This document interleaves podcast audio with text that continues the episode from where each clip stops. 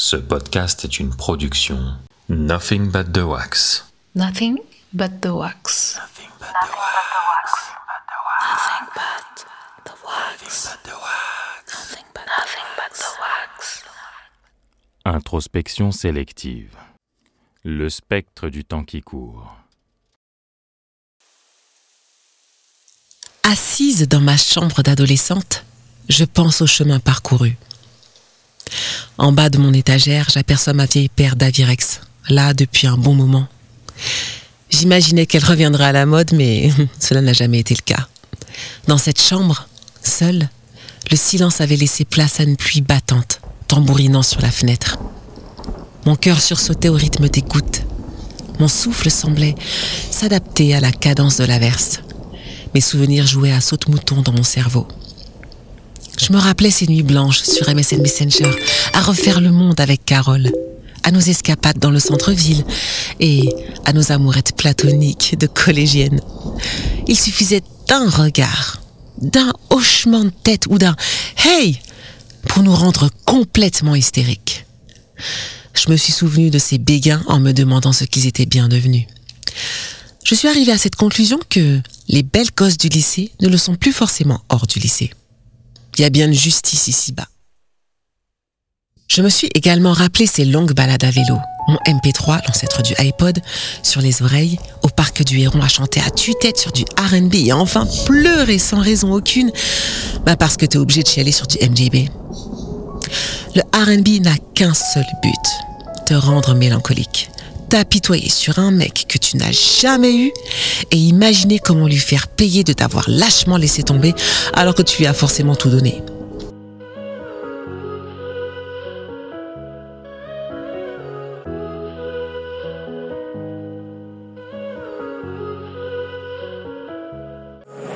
Je veux ma drogue, je veux planer. Je sais que t'es fucked up, mais je suis piqué. À quel moment s'est-on trompé? Ce que je voulais était pourtant simple. Ta compagnie me suffisait. Je suis pas du genre à m'imposer tant que je puisse te consommer jusqu'à ce que ça me consume. C'est trop tard, le temps j'aimerais remonter. J'aurais dû dire ci ou ça, j'aurais dû insister. Baby, dis-moi comment je peux me sevrer.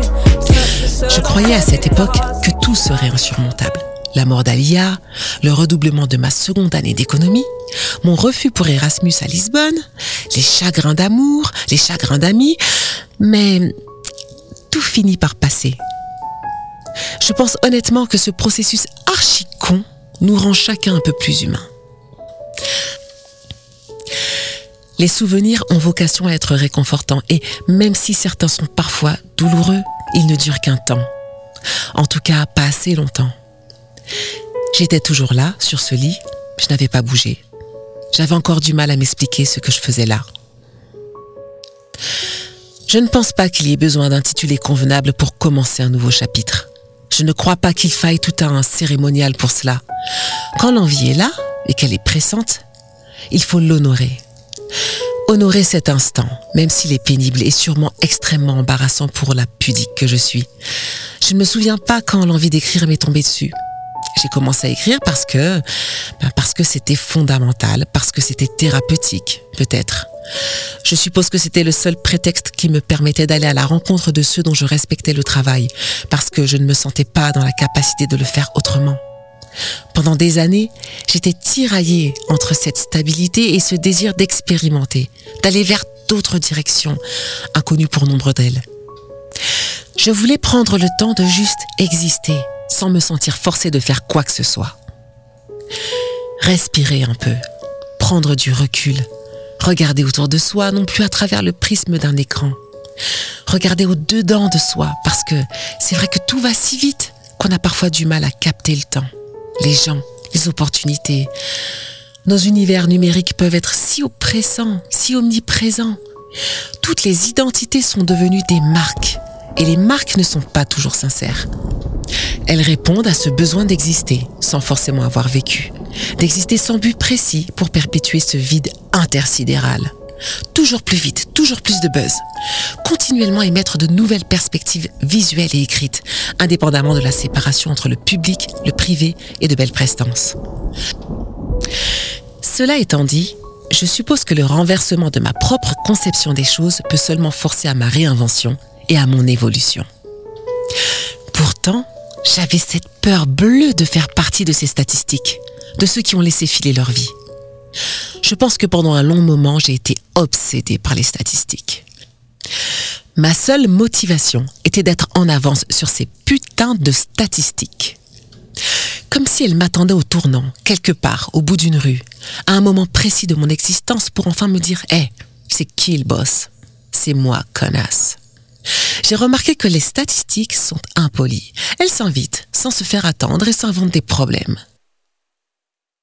Généralement, nous sautons à pieds joints dans cette supercherie qui s'appelle la vie parfaite et qui n'est au fond que la réflexion de la superficialité de nos vies numériques. Il m'arrive aussi d'y sauter à pieds joints. Il m'arrive même de psychoter, alors que la seconde précédente, tout allait bien dans ma tête sur cette possibilité que je saute à pieds joints dans cette supercherie qui s'appelle la vie parfaite. J'ai beau me convaincre que je devrais rester au-dessus de tout ça, que je suis trop bonne et trop intelligente pour toutes ces conneries, mais c'est plus fort que moi parfois. Le problème, c'est que je tombe souvent dans le panneau. Il nous arrive tous, à un moment ou à un autre, de tomber dans le panneau. Je reste convaincu que c'est un complot qui consiste à calquer nos avancements personnels sur des normes universelles imposées par la société, nos parents, nos amis, nos pères, et que sais-je encore, parfois même par de parfaits inconnus. Tout notre monde est régi par ces algorithmes, autour d'une certaine quantité à posséder ou à ne pas dépasser, un poids idéal, un nombre de followers à atteindre, un nombre de likes sur une publication sans réel grand intérêt, un montant sur un compte en banque, un âge idéal pour enfanter, un modèle de voiture qui fait rêver, un mec qui possède tout ça dans le bon ou le mauvais ordre. Ah, j'ai le sentiment que tout le monde a une vie au top et de m'être planté quelque part. Personne ne m'a demandé une seule fois si j'étais réellement heureuse. Je me suis jamais demandé moi-même si je l'étais, d'ailleurs. Au fond, je ne me suis jamais vraiment posé cette question. Je suppose que c'est pas le genre de question qu'on aimerait se poser. En quoi consiste le bonheur? Enfin, je veux dire par là que ma notion personnelle du bonheur me semblait plutôt bancale. Je trouve cela dramatique parce que hum, nous savons tellement de choses sur Drake, mais très peu sur nous-mêmes. Mon bonheur consiste-t-il à ce que mes anciennes camarades de lycée, d'université, d'église ou de parfaits inconnus soient jaloux de moi Que mes ex m'envient et me regrettent Pendant un long moment, c'était suffisant que mon bonheur leur fasse mal, qu'il vous fasse mal. Je réalise que la notion du bonheur devrait être aussi fluctuante qu'il y a de personnes sur la planète. Que nos attentes devraient être différentes d'un âge à un autre et qu'il n'y a pas vraiment de règles qui en attesteraient une définition normative. Je me souviens que pour mes 5 ans, mes parents m'avaient organisé une grande fête. En regardant la vidéo, j'avais le souvenir d'être euh, tout simplement heureuse de porter une robe de princesse fleurie, de manger du poulet en buvant du Fanta orange et de montrer à toute l'assistance que j'étais en mesure de faire le grand écart sans déchirer mon jupon. Cela crevait l'écran. J'étais heureuse. Bon, certes, dans le sens puéril du terme, mais je l'étais vraiment. Je ne sais pas si cette plénitude s'est manifestée d'autrefois. J'ai beau me gratter le cerveau, j'en ai aucun souvenir. En grandissant, il y avait toujours un mais. Peut-être voulais-je ce qui ne m'appartenait pas. Peut-être sommes-nous devenus obnubilés par ce qui n'est pas nécessairement important. Je me suis efforcée à trouver cette petite étincelle de contentement dans les petites choses de la vie quotidienne. Je l'entrevoyais de temps à autre, mais je me sentais frustrée qu'elle ne fasse pas grand bruit parce que je croyais que quand on est réellement heureux, tout le monde devait le savoir. J'ai parfois le sentiment d'être coincée dans une dimension parallèle, une sorte de spectre appelé le 21e siècle. Une énigme philosophique qui consiste à exposer, à donner à d'autres, à une audience nébuleuse nourrie aux notifications, sans rien recevoir en retour, à part peut-être une pléthore de commentaires et de petits cœurs volants. Des fois, cette attention me suffit et la plupart du temps, je trouve ça bien trop basique. Était-ce ça le bonheur? La plénitude de mes cinq ans que j'avais enfin retrouvée Avais-je besoin de témoins pour commenter les événements les plus insignifiants de mon quotidien? Pendant un long moment, j'avais oublié qu'il était également agréable de rester allongé à, à écouter la pluie, sans en notifier personne. Comme nous partageons tout, j'ai furtivement eu le désir de succomber à la tentation de tweeter cet instant avec moi-même au monde entier. Puis, je me suis posé la question de la possibilité de s'aimer soi-même ou d'aimer quelqu'un sans en informer les réseaux sociaux. Est-ce réellement de l'amour? Aimons-nous parce qu'il ou elle a passé le stade fatidique de l'approbation par une audience dopée par notre intimité? Jalousement, je m'étais accroché à ces souvenirs parce qu'ils étaient agréables, parce qu'ils représentaient l'endroit où j'avais grandi, parce qu'ils me rendaient quelque part joyeuse, mais je ne m'en souvenais pas. Je voulais m'en aller d'ici, quitter cet endroit et il fallait être grande pour cela. Pourtant, il n'y avait rien de bien plus cool que d'expérimenter ces fous rires, ces baisers volés dans la pénombre la plus totale, au cinéma d'Auchan V2, à l'époque où les places ne coûtaient que 10 francs, ou d'user de stratagèmes pour enfin profiter de ces moments innocents, non mis en scène, dans les divers recoins des halls de bâtiments, loin des regards. Je me suis rappelé ces petits mots que l'on s'envoyait, ces petits cœurs que l'on prenait encore la peine de dessiner. Bon, c'est vrai, ouais, c'est vrai, on m'en envoyait pas tellement. Donc, je me suis souvenu des petits mots que les garçons envoyaient à mes copines. Et à quel point j'étais quelque part soulagée. Car je n'en attendais pas autant. Un seul suffisait à me transporter pendant des heures, voire pendant des jours. Il nous arrivait d'en discuter longuement, de commenter ses silences et de décortiquer ses attitudes. Notre agora à nous n'était pas virtuel. Notre espace se caractérisait par l'intimité d'une chambre à coucher un cercle impénétrable devant les portes du lycée ou, lors de réunions informelles en bas de chez soi, à chuchoter au moindre passage de grands frères ou du coup d'œil perçant de parents suspicieux. Les injonctions à la réussite sont d'autant plus prégnantes dans ma communauté que notre devoir est de réparer les injustices faites à nos parents, les récompenser de ne pas avoir trimé en vain. L'échec n'était donc pas concevable. Avoir des petits copains trop tôt l'était encore moins. On a appris la discrétion et le secret par assimilation. On s'est mis en cachette, à l'abri des autres, afin d'attester notre capacité à rester concentré sur ce qui comptait vraiment à leurs yeux et échapper à ces prédispositions sociales, économiques et raciales qu'ils vivaient dans leur chair. On ne s'exposait pas. On se supposait peu. Comprenez ma vie. Ma vie consistait à dire je t'aime sans le dire. Prouver sans cesse que je m'intéresse sans l'être. Je n'ai jamais été bonne pour toutes ces démonstrations d'affection. Mettre les distances, c'est s'assurer de ne pas trop souffrir. Mais hum, ne vous l'aurez pas, on souffre autant, peut-être même plus. Je me mentais sûrement à moi-même, mais j'avais l'impression que c'était plus simple auparavant. Me disputer par texto, m'en plaindre sur Facebook, pleurer sur Instagram, envoyer des émoticônes pour exprimer mon mood, c'est trop de travail. Je ne sais pas si c'était mieux avant. Je ne pourrais pas dire si c'est mieux maintenant, mais ce que je sais, c'est que nous en sommes là où nous en sommes. Et ça me fait peur. L'engagement est-il un mal générationnel? L'offre est tellement grande qu'on se marie en français, qu'on fait des gosses en anglais et qu'on divorce en chinois. Il suffit de jeter au moindre dysfonctionnement, à la moindre contrariété. Et moi, j'ai peur de ça. Je suis du genre à m'attacher, je suis du genre à, à planifier une vie. Un mal fou à me séparer de mes vieux magazines alors. Ah non, je ne suis pas programmée de la sorte. Je m'interrogeais sur l'immaturité et la conception actuelle des rapports humains. Et plus j'y pensais, plus je pensais à ma mère, à ses prières et à ce regard plein de pitié. Que dis-je de compassion qu'elle risquait de me lancer? Ah, comment lui expliquer que mon époque n'est pas la sienne? Que l'on peut dire des choses avec conviction et ne pas forcément les penser Que l'on peut aimer plusieurs personnes à la fois sans forcément s'aimer soi-même Autrefois, le premier copain était souvent le dernier. C'était une autre mentalité, une autre conception de la vie. On croyait que les mariages solides étaient avant tout basés sur des valeurs indéfectibles telles que le respect, la loyauté et l'engagement. Tout ça a désormais volé en éclats. Les rapports entre êtres humains ont tout simplement évolué avec l'arrivée des réseaux sociaux. Nous assistons à une ubérisation de la société. Pas seulement en matière d'emploi, de services ou de divertissement, nous voulons tout, tout de suite, sans des fois la livraison.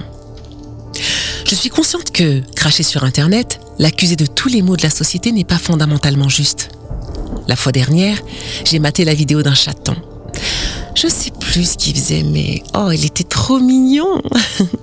j'ai commencé à haïr les chats quand j'ai compris qu'aux yeux de certains, ils avaient plus d'importance que les humains. Ça m'a changé des chats à balafres qui se battent pour la plus belle chatte du quartier. Il leur manquait juste une veste et une casquette en cuir comme les méchants d'Aristochats. Je les ai toujours trouvés arrogants, comme s'ils lisaient dans nos pensées. Le regard désinvolte, il y en avait toujours un qui se posait en plein milieu de la rue, nous indiquant ainsi son territoire. Moi, je connaissais ce genre de chat. Le genre qui n'avait pas mangé depuis un bail et les chefs de gang ne bougeant pas d'un poil quand on tapait du pied. Pour une fille à la conception plutôt mystique des chats, je n'ai pas pu résister. Cette vidéo a changé ma vision sur les chatons. De loin. Les réseaux sociaux me fascinent autant qu'ils me révulsent. Ils ont chamboulé le game. Ils sont devenus un ascenseur social pour celles qui rêvent de mode dans leur chambre, pour ceux qui se rêvent comédiens et pour ceux qui rêvent de célébrité. Une meuf qui sait qu'elle possède des milliers de followers volatiles ne marche pas de la même façon qu'une autre qui n'en a que 338 ou 341 selon la saison. Je connais des gens se présentent en nombre de followers, qui photographient leur bouffe ou partent en vacances pour montrer sur la toile qu'ils sont en vacances.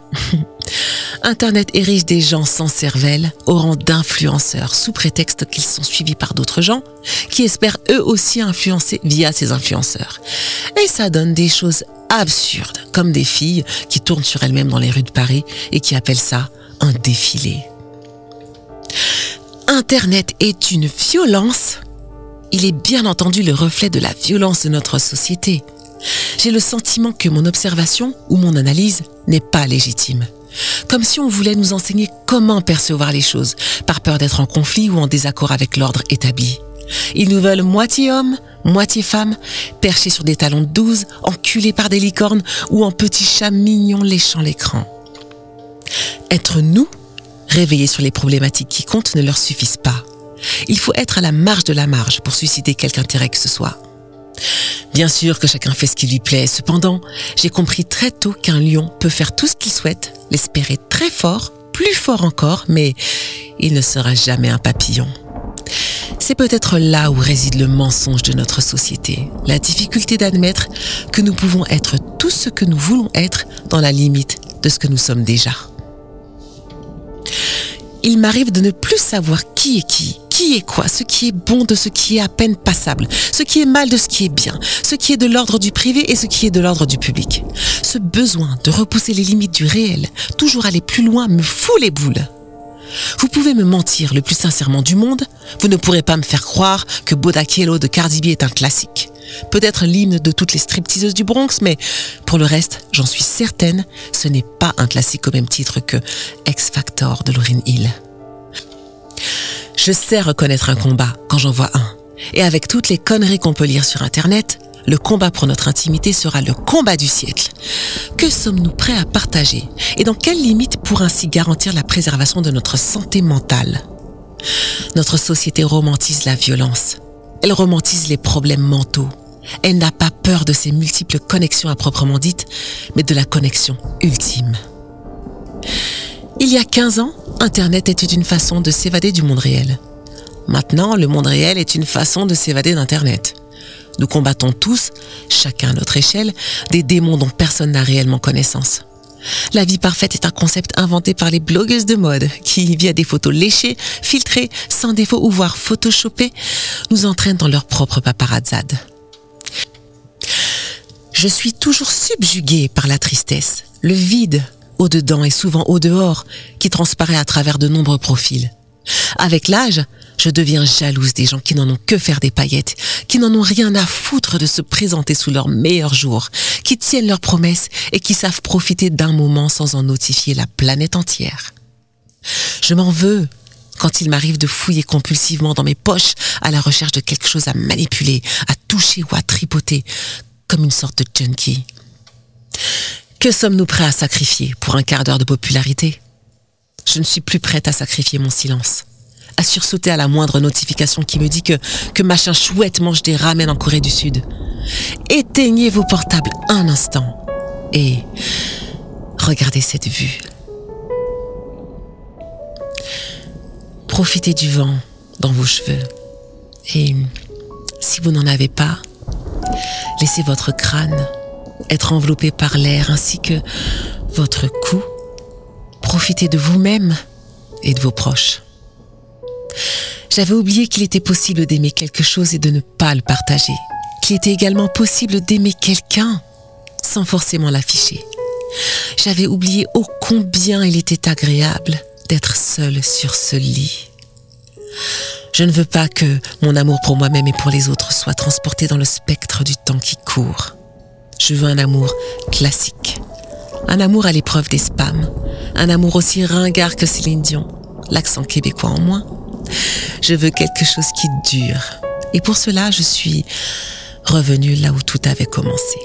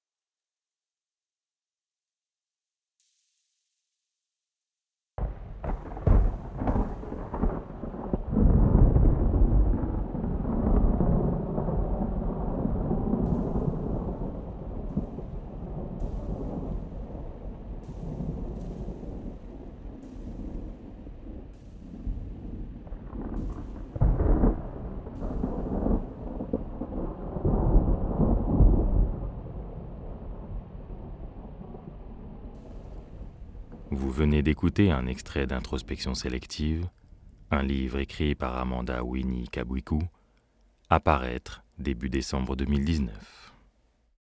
Si vous avez aimé ce podcast, n'hésitez pas à nous laisser vos commentaires et notations.